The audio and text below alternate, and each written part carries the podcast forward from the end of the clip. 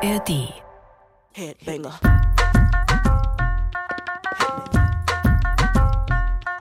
Richtig teuer Preisdiskussionen um Bayerns Retro-Trainingsanzug. FC Bayern verlangt irren Preis für Retro-Jogginganzug. Bayern verkauft Trainingsanzug zum Gaga-Preis. 400 Euro für einen Trainingsanzug. Wucherpreis sorgt für Unmut bei Bayern-Fans. Hush your mouth.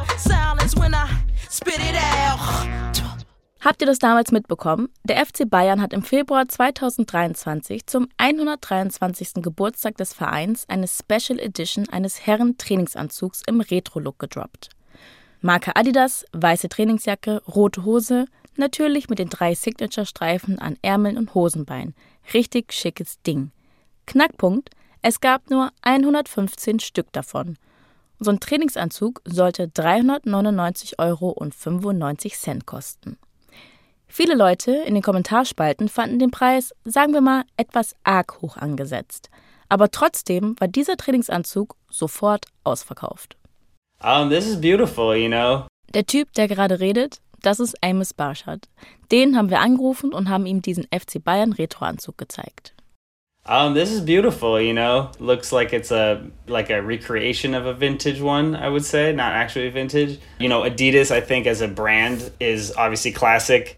Amos Barshad ist Journalist und wie er in einem Artikel für das Magazin The New Yorker geschrieben hat, ist er obsessed mit Trainingsanzügen, auf Englisch Tracksuits. Und da ist er nicht der Einzige, wie man am Hype um dieses FC Bayern Retro-Modell sieht. Trainingsanzüge sind mittlerweile einfach ein Riesending. Und zwar längst nicht mehr nur für Leute, die viel Sport machen. Steinreiche Celebrities wie Rihanna und Luciano feiern den Trainingsanzug genauso wie normalsterbliche, stilbewusste Millennials und Gen Zs.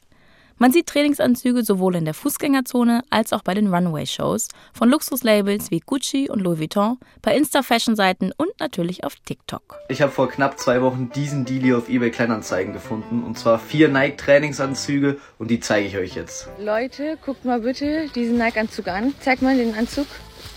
Für 22 Euro macht ihr gar nichts falsch. Die coolsten Nike Tech Fleece Alternativen und die besten Tracksuits. Ihr habt euch das in den Kommentaren gewünscht. Ich habe natürlich die Challenge angenommen und hier zeige ich euch ein paar meiner Favorite Tracksuits direkt angezogen. Oh mein Gott. Leute, ich glaube aber, ich behalte es selber für mich. Das ist einfach ein Real Madrid Velour-Anzug. Das ist aus Velour. Nennt man das Velour?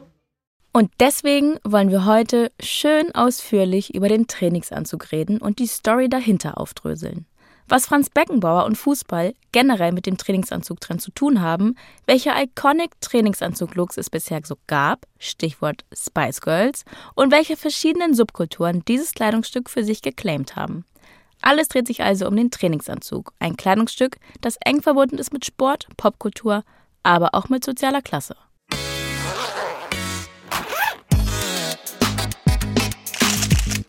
Iconic. Styles und ihre Geschichte. Der Mode-Podcast mit Aminata Belli. Hi, schön, dass ihr zuhört.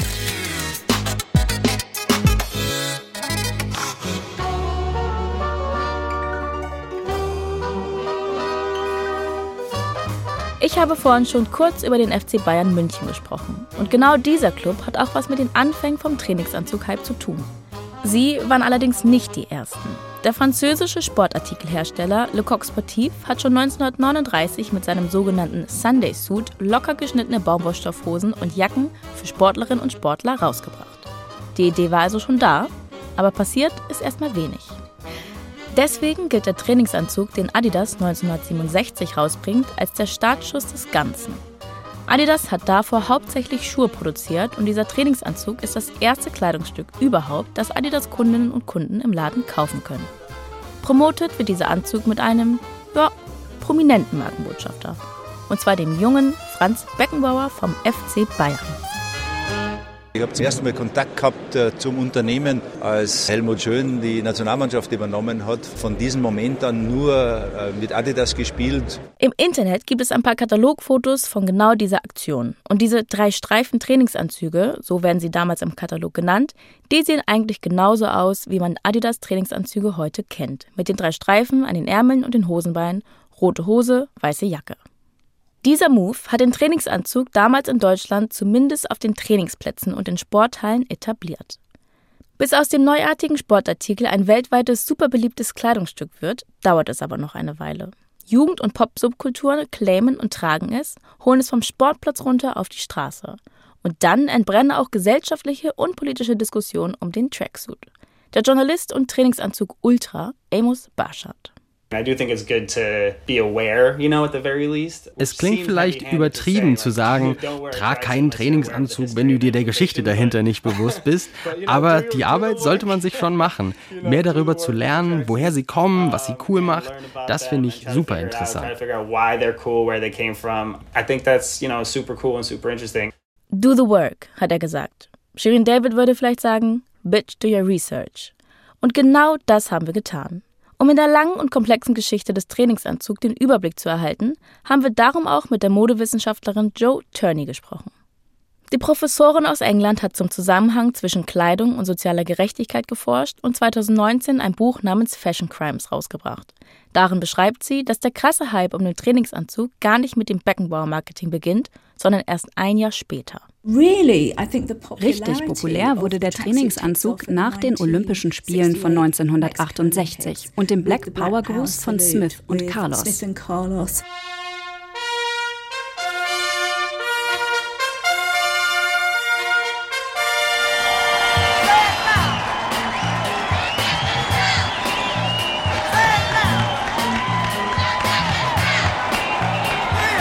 Kurzer Flashback zu den Olympischen Spielen 1968 in Mexiko.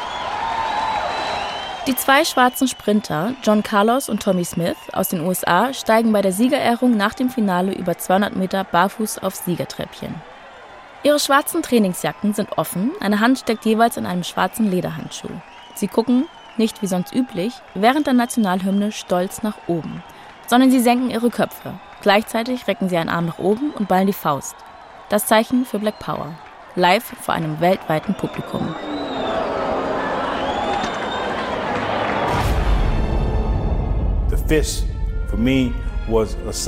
Die Faust war eine Geste der Hoffnung, der Stärke, der Freiheit. Das erzählt Tommy Smith, einer der beiden Sprinter, Jahre später in der Sendung Sportclub vom NDR. Die habe ich euch auch in die Shownotes verlinkt, die solltet ihr unbedingt sehen. Die Bilder von dieser Siegerehrung habt ihr vielleicht auch schon mal gesehen. Das war ein absolut ikonischer und einschneidender Moment in der Geschichte der Bürgerrechtsbewegung. Zwei schwarze Männer im Trainingsanzug, ihre Medaillen um den Hals mit emporgestreckter Faust. Das hatte einfach eine riesige Symbolkraft. Sieger, die keine Olympiahelden sein wollten, sondern den Moment benutzten, um gegen die rassistische Diskriminierung in den USA zu protestieren. I have to leave a message ich musste eine durchdachte Botschaft von Hoffnung hinterlassen. Eine Botschaft, die bleiben würde. Ich wusste, ich habe diese Verantwortung.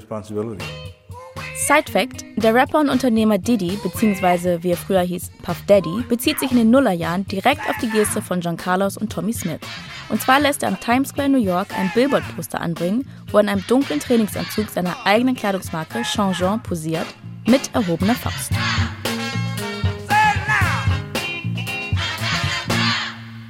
Der Trainingsanzug steht seit Tommy Smith und John Carlos nicht mehr allein für Sport, sondern bekommt auch eine gesellschaftliche Bedeutung. It's like hard to define, but when you see someone in a tracksuit, wenn man jemanden in einem Trainingsanzug sieht, ist man ein bisschen neugierig. Wie sind sie auf dieses Kleidungsstück gekommen? You're a little curious about them and the choices that they make and where they're coming to the tracksuit from. Das ist auch dem Journalisten Amos Barshot aufgefallen, als er an seinem Artikel The Meaning of Tracksuits für das New Yorker Magazine geschrieben hat. Tragen Sie ihn aus Ironie? Haben Sie schon immer Trainingsanzug getragen? Haben Sie das Outfit in einer Serie oder einem Film gesehen? Denken Sie, dass ein Trainingsanzug Sie fitter oder stärker aussehen lässt? Je nachdem, wer ihn trägt und wie, kann der Trainingsanzug verschiedene Bedeutungen haben. Mit Trainingsanzügen als Lieblingskleidungsstück aufzuwachsen, den Trainingsanzug zu tragen, um sich athletischer zu geben, als man eigentlich ist, Trainingsanzüge in Serien und Filmen. Über all das, worüber Amos Barshad nachgedacht hat, darüber wollen wir sprechen in dieser Folge von Iconic. Fangen wir an mit einer Fernsehserie. Fünf Jahre nach den Olympischen Spielen in Mexiko, 1973, läuft die erste Folge von The Six Million Dollar Man. Austin, astronaut, a man barely alive. Das ist eine sehr erfolgreiche Sci-Fi-Serie, die von 1973 bis 1978 in den USA und zehn Jahre später dann auch in Deutschland läuft. In The Six Million Dollar Man geht es um einen Ex-Astronauten namens Steve Austin. Der wird nach einem Unfall durch Implantate, die eben 6 Millionen Dollar kosten, zu einer Art Superagent gemacht. Unter anderem kann Steve Austin durch diese Implantate fast 100 km/h schnell rennen. Und in der allerersten Szene, in der wir ihn rennen sehen und die danach auch vor jeder Folge im Intro gezeigt wird, hat Steve Austin einen Trainingsanzug an. Aus Acrylstoff, knallrot und mit weißem Reißverschluss.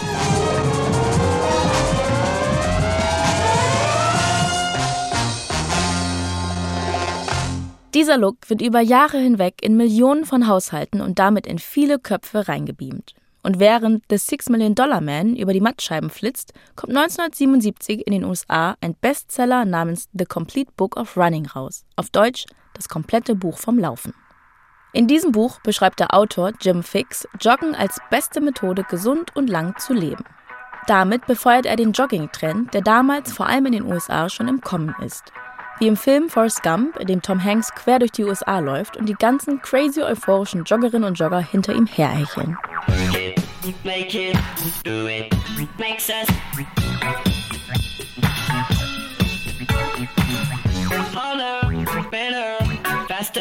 stronger.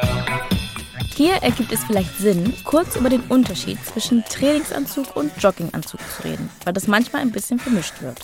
Trainingsanzüge sind generell aus leichterem Material, so wie Polyester oder Nylon, und eigentlich dafür gedacht, sie vor und nach dem Training zu tragen. Deswegen haben die Jacken auch immer einen Reißverschluss, damit man sie schnell aus- oder anziehen kann.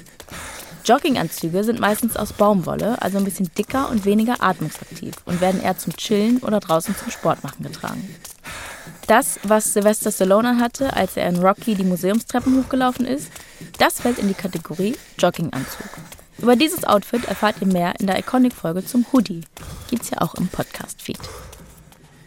In ihrem Buch Fashion Crimes schreibt Joe Turney, dass viele Menschen zur Zeit von Das komplette Buch vom Laufen angefangen haben, ihre Körper als eine Art Projekt zu sehen, das man angehen und optimieren muss. Vor allem gut verdienende Menschen mit viel Freizeit. Kommt manchen von euch vielleicht heute noch bekannt vor, diese Idee. Aber Joe Turney sagt, dass das Joggen Anfang der 80er schon super zum Zeitgeist gepasst hat. Eigenverantwortung, Performance, Individualismus, das waren so die Buzzwörter zu der Zeit. Und Trainingsanzug tragen war ein Weg, um zu zeigen, guck mich an, ich übernehme Verantwortung für meinen Körper und meine Gesundheit. Ich performe. Wir sind verantwortlich dafür, wie wir aussehen, wie wir uns fühlen, wie lange wir leben. Und diese Verantwortung übernehmen wir dadurch, dass wir bestimmte Dinge tun. Zum Beispiel bestimmte Kleidung tragen. Ein Trainingsanzug ist etwas, was man anziehen kann, um ins Fitnessstudio oder joggen zu gehen. Oder um zu sagen, ich tue diese Dinge, auch wenn du sie nicht machst. Ob man dann tatsächlich auch regelmäßig Sport macht, ist dann gar nicht so wichtig, sagt Joe Turney. Wichtig ist, dass man sich so präsentieren kann, zum Beispiel durch den Trainingsanzug. Das checken die Sportbekleidungsfirmen auch bald. Es gibt eine Adidas-Werbung von 1980 für Tennisschuhe und Trainingsanzüge mit der Überschrift Du musst kein Tennisprofi sein, um wie einer auszusehen. Blender und Performer zur Zielgruppe für Trainingsanzüge gehören beide.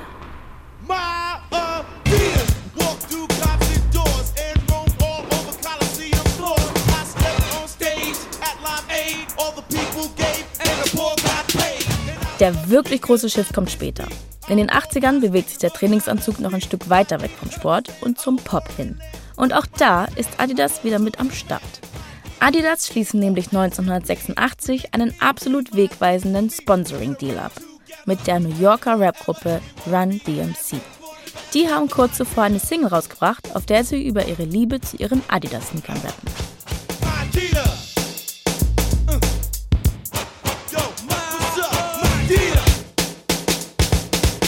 Daraufhin lädt das Management von Run DMC einen Geschäftsführer von Adidas auf ein Konzert ein. Der sieht, wie die Fans den Song mitsingen und kurz darauf kommt Adidas mit einem Sponsoring-Deal um die Ecke. Im Wert von 1,6 Millionen Dollar. Ein absolut bahnbrechender Werbedeal. Die drei Streifen stehen ab sofort für Realness, Coolness und Popkultur. 20 Jahre nach Franz Beckenbauer und Fußball haben Adidas also Run DMC und Hip-Hop entdeckt und sich damit ein paar Schritte weiter weg bewegt vom Sportplatz um die Ecke und hin zur globalen Streetwear-Marke. Das ist der Startschuss für diese enge Beziehung zwischen Rap-Artists und Sportswear. Jay-Z's Deal mit Reebok 2003, Rihannas Deal mit Puma, der von UFO 361 mit Lacoste. Das alles wäre nie ohne Run DMC und ihren Adidas-Deal möglich gewesen. Und es ist auf eine Art auch der Beginn einer Mode von unten, von Streetwear, also von Mode, die nicht in Paris entsteht, sondern in schwarzen Communities in marginalisierten und vernachlässigten Großstadtbezirken. Trainingsanzüge sind tatsächlich schon ein paar Jahre zuvor in der Breakdance- und Hip-Hop-Szene in den USA sehr beliebt.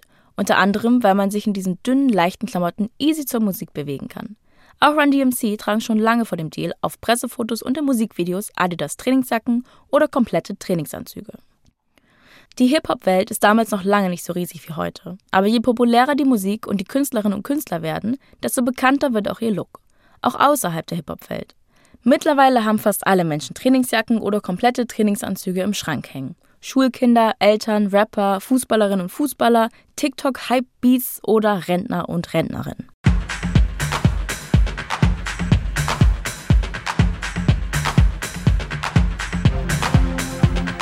Über den Atlantik und zurück ins Stadion. In Großbritannien gibt es Mitte der 80er auch einen ordentlichen Hype um Trainingsanzüge. Aber weniger bei Hip-Hop-Fans als bei jungen Männern aus Liverpool, Manchester, Birmingham oder London. Die treffen sich jedes Wochenende erst im Pub, dann im Fußballstadion und dann entweder zurück ins Pub oder manchmal auch auf die Straße zum Prügeln zu gehen. Die sogenannten Casual. Sowas wie die modebewussten Hooligans. Die britische Hooligan-Kultur war seit den 70er Jahren ein Problem, mit dem die Polizei immer mehr zu kämpfen hatte.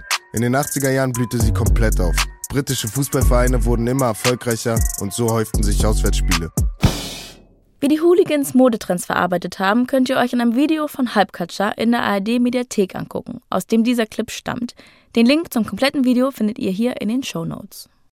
Von diesen erwähnten Auswärtsspielreisen, gerade nach Frankreich und Italien, bringen die englischen Fans, praktisch ausschließlich männlich und Working Class, Trainingsanzüge von Marken wie Lacoste, Fila, Sergio Tacchini und LS zurück nach Hause. Diese Marken sind in England damals noch total exotisch und neu. Das heißt, die Trainingsanzüge werden zu sowas wie Fashion-Trophäen.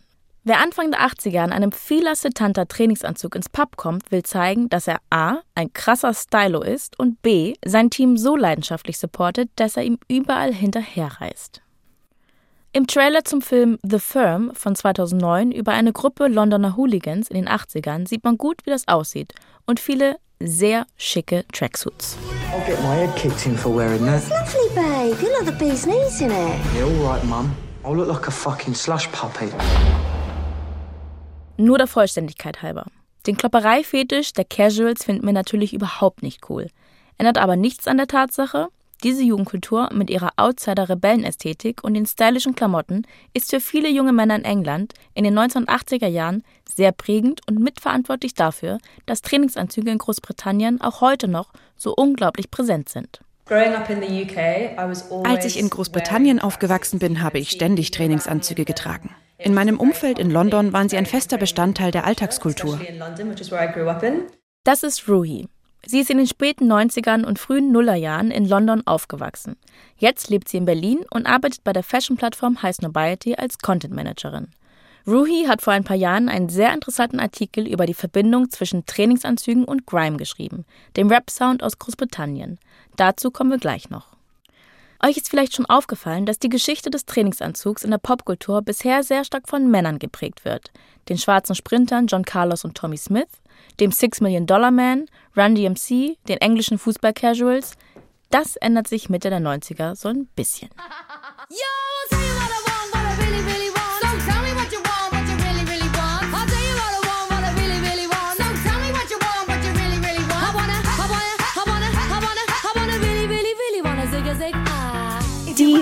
Spice Girls. Die Spice Girls erscheinen 1996 auf der globalen Bildfläche und verändern Pop, kann man wirklich sagen, für immer. Der Musikredakteur Peter Lorraine verpasst jedem der fünf Mitglieder einen Spitznamen und damit auch ein Image. Emma Bunton, die jüngste der Gruppe, wird zum Beispiel Baby Spice. Melanie Chisholm, aka Mel C, wird zu Sporty Spice. Und ein ganz wichtiger Bestandteil der Garderobe von Mel C ist damals, wie heute, der Trainingsanzug. Oder wie sie in einem Video auf dem YouTube-Kanal von Moderessort des Sunday Times sagt, Trekkies. We would get to shoot sometimes, and the girls would have these incredible rails of clothes, and I'd just have like a few trackies on the side. In einem Artikel für dieselbe Zeitung erzählt Mel C im Sommer 2023 auch, dass sie mit zwölf Jahren einen FC Liverpool Trainingsanzug von ihrem Vater bekommen hat, weil sie beim Spielen immer in Trainingsanzügen rumgerannt ist. So wie Ruhi Parma Amin von High Snobiety. Sie hat als Londoner 90s Kid die Spice Girls natürlich auch mitbekommen und ist als Kind selbst auch ständig im Trainingsanzug unterwegs gewesen. Brüder, Cousins. Während ich aufwuchs, waren fast nur männliche Personen um mich herum. Als ich angefangen habe, mich für Fußball zu interessieren, war ich das einzige Mädchen in meiner Mannschaft. Und die einzige in meiner Schule, die Trainingsanzüge aus sportlichen Gründen getragen hat weil meine Eltern überlegt haben, was macht unsere Tochter am meisten? Sport. Welche Kleidungsstücke braucht sie? Trainingsanzüge. Sport und Bewegung und aktiv sein. Das spielt in der Kindheit von Ruhi und Mel C eine große Rolle, ist aber in den 90ern immer noch eher männlich konnotiert, was dazu führt, dass Mel C nicht als typisch weiblich wahrgenommen wird, sondern als Tomboy, wie man in England sagt. Für viele war der Trainingsanzug ganz eindeutig ein Kleidungsstück für Jungs. Und auch Messi hat gesagt, dass sie damals Herren-Tracksuits getragen hat, weil die für Frauen so hässlich gewesen seien. Aber sehr bald, in den frühen Nullerjahren nämlich, kommt ein Trainingsanzug auf den Markt, der auf Sexiness, Celebrity-Faktor und Knalligkeit setzt. Ganz gezielt an Frauen vermarktet wird und komplett durch die Decke geht. Tracksuit Velour mit dem Besten auf Tour. Der Tracksuit Velour bzw. der Samt Trainingsanzug. Bisschen neben der Spur. Ist okay, wir sind gut drauf. Den kennen die meisten von uns wahrscheinlich in der knalligen Version vom kalifornischen Label Juicy Couture, die 2001 auf den Markt kommt und zu einem absoluten Modephänomen wird. Smoken Girl Blunts im Flur. Mango Kuss pur. Egal welche Temperatur. Triff uns im Tracksuit Velour. Sehr figurbetonter Schnitt. Der Hosenbund sitzt tief auf der Hüfte, der Niki-Stoff schmiegt sich an den Körper. Auf dem Hintern das Juicy Couture-Logo in Frakturschrift. Vorne am Bauch diese kleinen Beuteltaschen. Dazu eine riesige Sonnenbrille, funkelnde Ketten und fertig ist der Look. Die ganzen Paparazzi-Fotos von Mariah Carey, Jennifer Lopez und klar, vor allem Paris Hilton in rosa, babyblauen oder grünen Tracksuits. Absolut ikonisch, auch heute noch. Paris Hilton selbst hat in einem Interview mit der Vogue mal gesagt, das wäre ihre Uniform gewesen. As soon as I put on my first juicy tracksuit, I was obsessed. I said, please send me more. I want the full collection, every single color. I just fell in love with the brand and basically became my uniform. Mit Sport hatte das im Gegensatz zu Mercis Trainingsanzügen endgültig nichts mehr zu tun. Stattdessen werden die Juicy Couture Anzüge eher mit dieser damals neuen Art von Celebrities assoziiert, die berühmt dafür sind, berühmt zu sein, beziehungsweise scheinbar gar nichts zu tun. Wenn wir daran denken, dass Ende der 70er während des Jogging- und Aerobic-Hypes Leute den Trainingsanzug angezogen haben, um zu zeigen, wie aktiv und leistungsbereit sie sind, dann sind die Juicy Couture Velour Trainingsanzüge sowas wie eine 180-Grad-Wendung. Kein Schweiß, kein Sport, just Vibes. Allerdings gilt dieses Privileg nur für schlanke, reiche Menschen. Wenn nicht berühmte Frauen diese Anzüge tragen, werden sie ganz oft als faul und oder trashig gelabelt.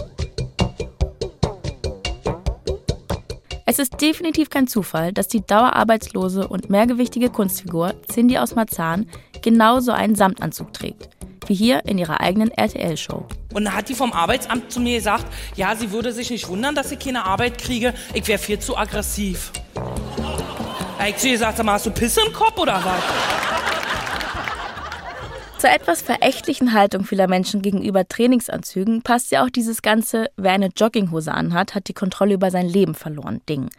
Wichtiger Hinweis an dieser Stelle, das hat Karl Lagerfeld tatsächlich nie so gesagt, wurde aber, wahrscheinlich weil es so gut zu ihm und den Vorurteilen von so vielen Leuten gepasst hat, zu seinem bekanntesten Spruch. Schon interessant. Ein und dasselbe Kleidungsstück kann als hip und gleichzeitig als trashig angesehen werden, weil wir es mit dem sozialen Status von ihren Trägerinnen verbinden. Die bewusste oder unbewusste Assoziation von Trainingsanzug und Sportklamotten generell mit der Kleidung der unteren sozialen Schichten, die stammt unter anderem von den schon erwähnten Fußball-Casuals in Großbritannien. Und sie ist auch heute noch sehr verbreitet. Der Trainingsanzug und die soziale Klasse. Das ist ein Zusammenhang, den der Journalist Amos Barshad erst nicht so auf dem Schirm hatte, aber der ihn schnell angefixt hat. Very interesting to me ich fand es sehr interessant, wie der Trainingsanzug zum Nachdenken über soziale Klasse und das Klassensystem anregt. Mode als Indikator einer bestimmten sozialen Klasse und Designer und Luxusmarken, die mit dieser Dynamik eine Menge Geld machen. Die Modeprofessorin Joe Turney sagt, dass der Trainingsanzug oft auch als Zeichen für Undiszipliniertheit wahrgenommen wird. Aus dieser Perspektive sieht es so aus, als würden sich Menschen in Trainingsanzügen in diesem leichten, weichen, billig wirkenden Material verstecken, anstatt sich was Richtiges anzuziehen und zur Arbeit zu gehen, metaphorisch oder wortwörtlich. Nehmen wir zum Beispiel den Businessanzug. Der ist smart und liegt eng am Körper an. Trainingsanzüge dagegen sind eher baggy und locker und strahlen nicht dieselbe Art von Disziplin aus. Denn du musst nicht in den Trainingsanzug reinpassen. Er passt sich an dich an. Das finde ich einen spannenden Ansatz. Der klassische Businessanzug, getragen von reichen Männern, ist maßgeschneidert auf die einzelne Person zugeschnitten. Und auf der anderen Seite der Trainingsanzug, ein Kleidungsstück für die Massen, der sich bis zu einem bestimmten Grad an die Form der Person anpasst, die ihn trägt. Wenn man möchte, kann man den Trainingsanzug also auch als eine Art rebellisches Statement sehen. Wer ihn trägt, signalisiert, ich habe keinen Bock auf Leistungsgesellschaft, ich lasse mich nicht einengen. Dass beim Trainingsanzug immer auch gewisse Stereotype von sozialen Klassen mitschwingen, das hat laut Modeprofessorin Joe Turney auch bei Mel von den Spice Girls eine Rolle gespielt. Mel C was always Mel C wurde von vielen Menschen nicht nur als Sporty Spice gesehen, sondern auch als Plattenbau-Spice. Eine aggressive Frau, die weniger typisch weiblich war und aus einer niedrigeren sozialen Klasse stammte als zum Beispiel Victoria Beckham. Auch wenn das in Wahrheit gar nicht der Fall war. Geschickter Schachzug des Managers. Durch ihr Outfit bietet jede der Sängerinnen ein Identifikationspotenzial für unterschiedliche Zielgruppen. Und immerhin, Messi hat gezeigt, dass Sport kein reines Jungsding ist, dass Mädchen auch sportlich und selbstbewusst sein können und dass sie sich androgyn kleiden können und trotzdem one of the girls sind. Ich bin übrigens Zielgruppe Mel B und ja, Leoprint lässt auch heute noch mein Herz höher schlagen. Und ich glaube, das liegt nur an Mel B. Die Spice Girls lösen sich im Jahr 2000 das erste Mal auf. Drei bis vier Jahre später sind die Klatschblätter voll mit Paparazzi-Shots von Celebrities in Samtanzügen und parallel dazu durchlebt die Trainingsjacke in Deutschland auch eine komische Phase. Und zwar bei zwei total verschiedenen demografischen Gruppen. Einmal bei so, und das meine ich komplett positiv, schluffi Indie-Bands wie Matzen aus dem Wendland, Virginia Jetzt aus Brandenburg oder Sportfreunde Stiller aus München. In Musikvideos, bei Interviews und auf Pressefotos hat gefühlt immer mindestens ein Mitglied dieser Bands eine Trainingsjacke an. Die Sportfreunde Stiller tragen im Video zum Song Wunderbaren Jahren gleich komplette Adidas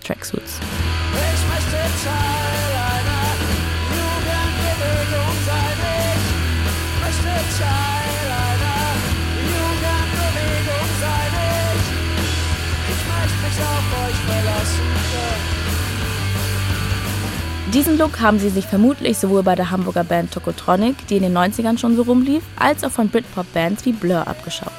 Die Mitglieder von Blur waren alles eher der Typ Middle-Class-Kunststudenten, aber vor allem Sänger Damon Albarn hat in den 90ern ganz gerne mal als Working-Class-Lad gecosplayt, zum Beispiel mit Trainingsjacken. Den Gallagher-Brüdern Liam und Noel von Oasis haben den Fußball-Lad-Look damals deutlich eher abgekauft als Damon Alban, aber trotzdem oder gerade deshalb hat er diesen Style mitgeprägt und einen neuen Look geschaffen. Blasser, schmaler Indie-Boy, der Trainingsjacke trägt, obwohl er beim Fußball vielleicht als letzter gewählt wird.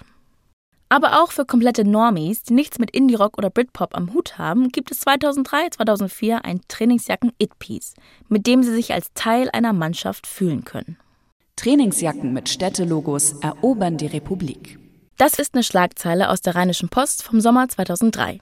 Ich zitiere aus dem dazugehörigen Artikel. Boxer Axel Schulz hat eine. REM bestellten sie gleich für die ganze Crew. Die Techno-Rocker von Scooter ließen sie für den Videodreh nach Köln bringen. Und nun auch noch Robbie Williams. Bei seinem Konzert in Berlin trug er die Trainingsjacke mit dem Schriftzug Berlin auf der Brust. Die bunten Trainingsjacken mit dem Städtenamen vorne drauf sind die Kultklamotte des Sommers 2003.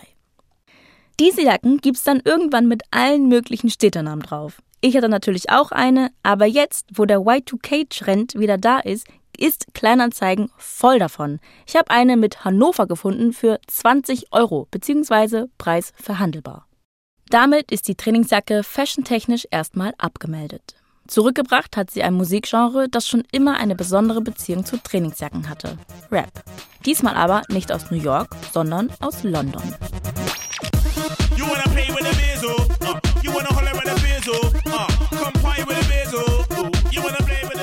Ich rede von Grime. Dieses Subgenre von Rap entsteht Anfang der Nullerjahre in den Sozialbaublöcken in Ost-London und wird in England wahnsinnig erfolgreich und einflussreich. Der Look sehr vieler Rapper und Crews der frühen Grime-Phase besteht aus Nike Air Max-Sneakern, Basecaps und dunklen Tracksuits. Die nächste Generation bringt ein bisschen mehr Farbe ins Spiel. Eine der ikonischsten Grime-Trainingsanzug-Momente ist das Freestyle-Video zu Shut Up von Stormzy, das 2015 erscheint. Darin zu sehen Stormzy im knallroten Adidas Originals Superstar-Anzug. Let's go. Man he's better than me. Tell my man shut up. Mention my name in your tweets. I rude boy shut up. Shut up. Better than me? Shut up. Shut up.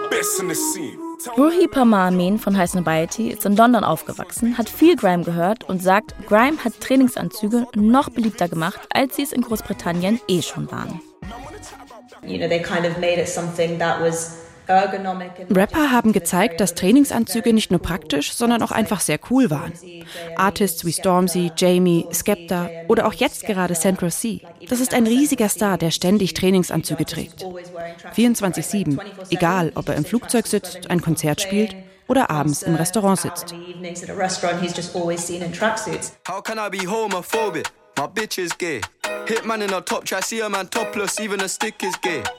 Hugging my brothers and say that I love them, but I don't swing that way. The man them celebrate Eid, the trap still running on Christmas Day. Momentan ist Central C der Rapstar der Stunde. Davor Leute wie Dizzy Rascal, Stormzy und Skepta. Der nennt seine Crew Mitte der 10er Jahre die Tracksuit Mafia. Sie alle stammen aus ökonomisch benachteiligten Vierteln von London. Und dort sind Trainingsanzüge einerseits eine Art Uniform, wie bei Run DMC früher auch, aber gleichzeitig auch ein Versuch, auf der Straße der Aufmerksamkeit der Polizei und den ganzen Sicherheitskameras auszuweichen. Wenn alle in deiner Gang die gleichen dunklen Tracksuits anhaben, kann niemand mehr eindeutig identifiziert werden. Im Deutschrap ist der Trainingsanzug übrigens auch seit ein paar Jahren Lieblingsoutfit und Statussymbol zugleich. Leute fragen, Brudi, geht es dir gut? Du siehst so blendend aus in deinem neuen Trainingsanzug. Überall unter deinen Brüdern. Im Trainingsanzug hat sie Milan. Heute wird eine Legende wie sie da. Mama, dein Sohn chillt nur noch mit Dylan. Ein Weinmutter Trainingsanzug von Adi, das ist aus den 80ern. Von Ferrari, jump auf den Wagen. Im Trainingsanzug von Versace, 15 Mille Bares. Aufhören, Uhr aus dem Handschuhfach. Rolli am Arm im Trainingsanzug von Adidas. Trainingsanzug von Manchester United und trag eine Breitlinger Mom. Das etwas Paradoxe an der Sache, Rap ist ja ein Sound, der von schwarzen, jungen, strukturell diskriminierten Menschen erfunden wurde. Aber je beliebter und erfolgreicher Rap mit der Zeit geworden ist, desto interessanter wird dessen ganze Ästhetik. Trainingsanzug inklusive. Für Luxusbrands, deren Klamotten sich viele Rap-Fans nie leisten könnten. Im Januar 2015, vier Monate bevor Stormzy mit seinem roten Trainingsanzug viral geht, fängt Alessandro Michele als Creative Director bei Gucci an und will dort alles ändern. It's time for this brand to tell another story. I'm changing everything. Was der italienische Designer im Interview mit der New York Times im Herbst 2015 ankündigt, setzt er dann gleich in der Frühjahrskollektion 2016 um. Da haut Gucci einen Trainingsanzug raus, der richtig Welle macht und in dem dann wenig später auch Rihanna fotografiert wird. Andere Designer und Labels ziehen schnell nach. Der russische Streetwear-Guru Goscha Rubczynski hat 2017 in seiner Football Collection zusammen mit Adidas natürlich auch einen Trainingsanzug dabei. Und 2018 trägt der Rapper Quavo von Migos im Video zum Song How About That ein Tracksuit vom Haute Couture Label Givenchy. Ruhi Parma Amin von High Snobiety kann diese neuen, teuren High-End-Tracksuits auf einer Fashion-Ebene wertschätzen, aber sie sagt auch, dass dadurch was verloren geht. Wenn Trainingsanzüge von diesen großen multinationalen Firmen verkauft werden, verlieren sie meiner Meinung nach ihren gegenkulturellen Status. Der Trainingsanzug war ursprünglich für alle zugänglich. Aber wer heute einen Trainingsanzug für 1400 Euro verkauft, macht Profit aus einem Kleidungsstück, das früher einmal zur Arbeiterklasse gehörte. Trainingsanzüge hatten in der Vergangenheit immer wieder was Rebellisches, was Aufregendes. Run DMC zum Beispiel, die in den 80ern Rock und Pop kombinieren und damit einen komplett neuen Sound schaffen. Oder die Grime-Künstler, die den Trainingsanzug claimen und ihn durch ihren Erfolg von einem Outfit, das die Mehrheitsgesellschaft mit Arbeitslosen und Kriminellen assoziiert, in ein cooles und zeitgeistiges Kleidungsstück verwandeln. Was für einen popkulturellen Einfluss, welche Credibility hat eine Balenciaga Trainingsjacke, die 1750 Euro kostet, überhaupt noch? Darüber kann man diskutieren. Ein Trainingsanzug ist nicht gleich Trainingsanzug. Der Journalist Amos Barshad hat ein paar Jahre in London gelebt dem Geburtsort des Grime Sounds. Und in seinem Essay im New Yorker Magazine hat er darüber geschrieben, was passiert, wenn er in seiner Nachbarschaft in Nord-London als weißer Mann einen Trainingsanzug trägt. Wenn ich meinen Fila-Anzug trage, borge ich mir das kulturelle Gütesiegel, das die überwiegend schwarzen Künstler, die Grime zu so einem reichhaltigen Genre gemacht haben, dem Trainingsanzug verliehen haben. Für Gucci, Balenciaga und Co. macht es natürlich Sinn, Streetwear und Popkultur in ihre Kollektion einzubauen. Denn damit lässt sich super gut eine jüngere und auch eine männlichere Zielgruppe erreichen, für die die Identifikationsfiguren Rapper und Fußballer sind. Und die greifen, wenn sie flexen wollen, nicht mehr zum Maßanzug, sondern eher zu einem teuren Trainingsanzug. Ruhi Parmar Amin versteht dieses neue Marketing der Luxusmarken. Aber als Sieg für die Underdogs sieht sie diese Entwicklung trotzdem nicht. Es ist schwierig für mich, eine Marke zu respektieren, wenn es offensichtlich ist, dass sie bestimmte Dinge nur tut, um Hype zu kriegen. In der Modebranche ist es nun mal so, dass wohlhabende Menschen nicht darüber nachdenken, was sie tragen. Als reiche Person trägst du das, was dir gefällt. Und fertig. Der Trainingsanzug ist mittlerweile mehr als 50 Jahre alt. Während des Jogging-Hypes in den 1970ern wurde er zum Symbol für Disziplin und Optimierung des Körpers. 30 Jahre später dann steht er für Faulheit, Verweigerung und ein Leben am Rande der Gesellschaft. Zwischendurch auch für diesen Nullerjahre Celebrity-Look mit Chihuahua und Starbucks-Becher. Und mittlerweile ist er von allem so ein bisschen etwas. Sportkleidung, ja. Streetwear, na klar auch. Er ist weiterhin stark von der Hip-Hop-Ästhetik geprägt und vertritt diese auch ganz oben auf den Runways in Paris und Mailand. Ich habe bei diesem Thema auch wieder gemerkt, dass es bei Mode nicht allein darum geht, was getragen wird, sondern auch darum, wer es trägt. Das gleiche Kleidungsstück kann je nach Kontext neu und hip, trashig, rebellisch, Mainstream und natürlich auch politisch wahrgenommen werden.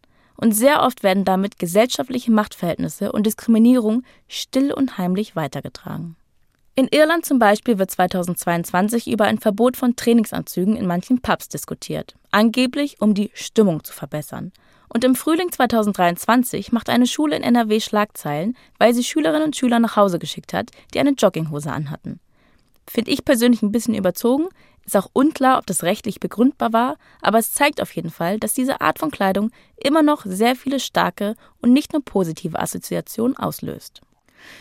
Amos Barshad, der Journalist aus New York, hat seine Trackie-Sammlung ein bisschen ausgemistet in letzter Zeit, trägt aber immer noch ab und zu Trainingsanzug. Wenn ich ein bisschen Schwung in meinen Tag bringen will, greife ich manchmal zum Trainingsanzug. Wenn ich mich wohlfühlen will, wenn ich einen kleinen Boost brauche, das gibt mir der Trainingsanzug auch heute noch. Und Ruhi Parma Amin von High Snobiety sagt auch, ohne Trainingsanzug geht bei mir gar nichts. Ich habe Trainingsanzüge im Club getragen, auf Partys. Ich habe eine Trainingshose mit T-Shirt drüber zum Abendessen getragen. Es ist einfach Teil meiner Alltagsgarderobe. Ich habe mehrere verschiedene Trainingsanzüge in verschiedenen Farben. Sie sind einfach bequem und passen zu jedem Anlass. Ein Trainingsanzug für jede Gelegenheit. Das wünsche ich euch allen auch. Wir sind am Ende dieser Folge von Iconic angelangt. Ich hoffe, ihr fandet die Reise durch die Geschichte des Trainingsanzugs genauso spannend wie ich. Wer einen Trainingsanzug im Schrank hat, hat ganz bestimmt auch ein Hoodie da hängen. Und wie der entstanden ist, welche Rolle Hip-Hop in seiner Geschichte spielt und warum es ein Privileg ist, ihn unbedarft tragen zu können, das hört ihr in der Iconic-Folge über den Hoodie, direkt hier im Feed. Wenn euch noch mehr ikonische Fashion Pieces einfallen, dann schreibt uns gerne an kulturaktuell.br.de und abonniert diesen Podcast entweder in der ARD Audiothek oder wo auch immer ihr Podcast hört. Und natürlich lasst uns eine Bewertung da. Das war Iconic mit mir, Aminata Belli. Danke fürs Zuhören und bleibt sauber. Wir danken Amos Barshad, Joanne Turney und Ruhi Pama Amin für ihre Gespräche mit uns. Iconic ist eine Produktion vom Bayerischen Rundfunk und ARD Kultur. Autor dieser Folge ist Matthias Scherer. Redaktion BR Martin Zein und Vanessa Schneider. Redaktion ARD Kultur Rebecca Leiter und Christian Costa-Zahn. Sounddesign Dagmar Petrus. Hallo, ich bin Viktoria Kobmann vom Tagesschau-Podcast 11KM. Gemeinsam tauchen wir in jeder Folge tief in ein Thema ein, das ihr gehört haben müsst. Also zwischen Herbst und Winter sind die Kinderkliniken voll. Und das ist immer so in Herbst und Winter. Da rollen die Infektwellen und dann sind eben auch nicht nur die Intensivstationen überfüllt, sondern eben auch die Normalstationen. Das führt dann eben auch dazu, dass schwerstkranke Kinder dann häufig weit verlegt werden müssen. Und wir wollten dann mal schauen, wie ist denn das eigentlich im Sommer? Und haben festgestellt, so richtig leer ist es da auch nicht. 11KM, der Tagesschau-Podcast. Ein Thema in aller Tiefe. Jeden Tag von Montag bis Freitag eine neue Folge. Exklusiv in der ARD-Audiothek und überall, wo es Podcasts gibt.